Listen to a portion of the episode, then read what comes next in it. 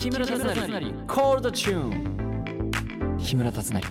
コールドチューン明日新ハムレット。大千秋楽でございます。木村達成です。えー、小さい頃よく遊んでたゲームってある？おーなんだろう。エイリアンごっことか？あのなんかエイリアンって映画が好きであの小学生の頃はあのエイリアンと要するにサバイバーですね。サバイバーとエイリアンに分かれてまあ鬼ごっこと同じなんですけど容量は。でもエイリアンが増えてくってことですね。でそれを走り方とか奇妙な感じでやってエイリアンにするみたいな。感じでやってた覚えがありますね、まあ、あとはうん小学校でしょ？小学校だと PSP でモンハンとか。うんモンハンモンハンやってました PSP でモンハン。あとはうーんもちろんゲームボーイでポケモンもやってましたよ。ポケモンとか。そういうので遊んでたかな。学校はね多分ゲーム機器持ち込み禁止だったけどガンガン持ち込んでましたね。うん全然全然。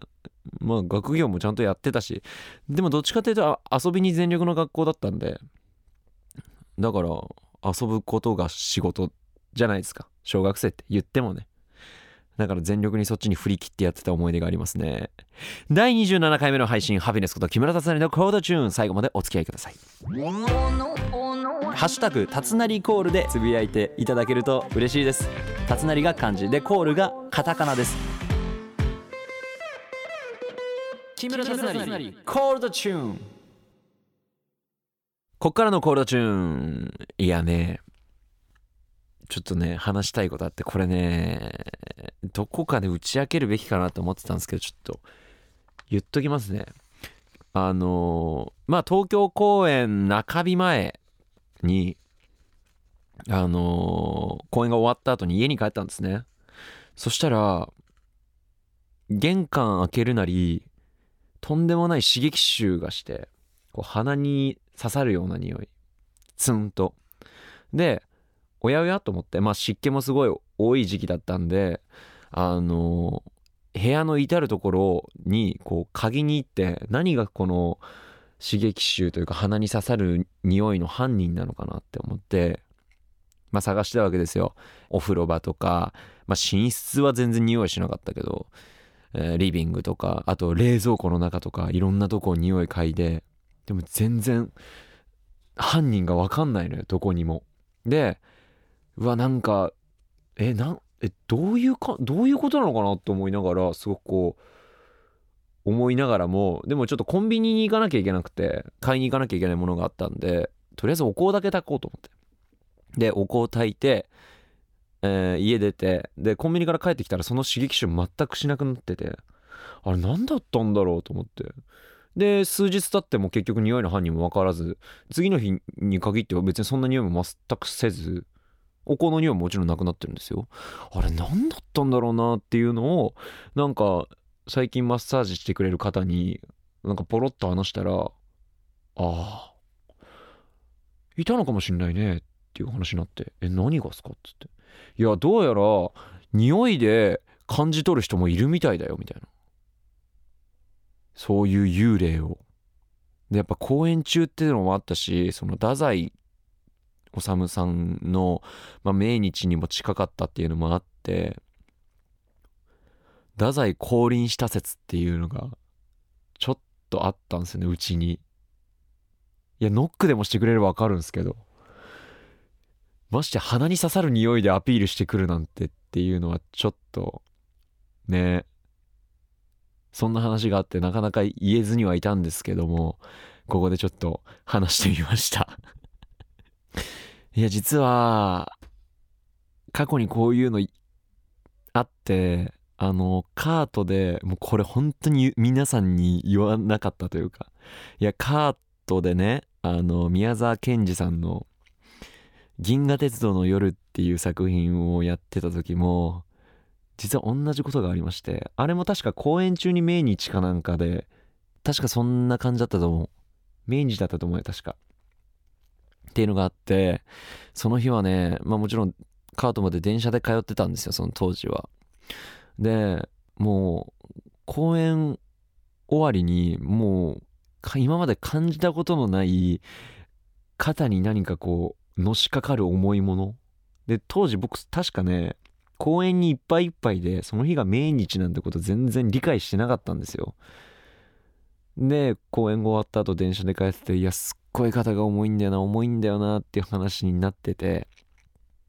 でなんかお腹でも空いたからって言ってまあマネージャーと2人で飯食ってたんですけどそしたらなんか涙が止まんなくなってきて今度。でいやまあよくよく考えてみたらそんな記憶も次の日全くなくてなんか記憶がないというかなんで自分が涙を流してたのかとか次の日はもうすっきり軽くなったんですよもちろん。でなんか重曹風呂がいいって言ってなんかご飯食べてる時に確かねその話になって今日命日だよやばいもしかしたらって話になってでいろいろ調べたら重曹に使ったお風呂に入るのがいいっていうのを調べてマネージャーが重曹買いに行ってくれてでお風呂に溜めて僕は重曹風呂に使ってマネージャー返すっていうのがありましたね。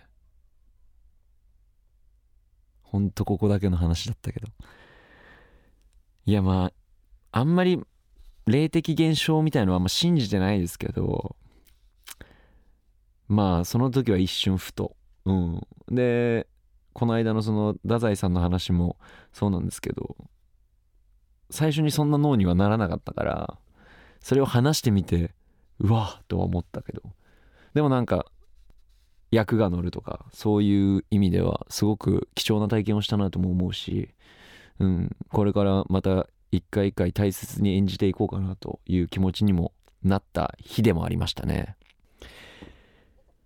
いやなんかこんな話もありつつなんですけどまあもう夏ってねまあちょっと怪談話とかあるじゃないですか。なんか身に起きた、えー、恐怖体験みたいなメッセージを送っていただけると、えー、嬉しいです。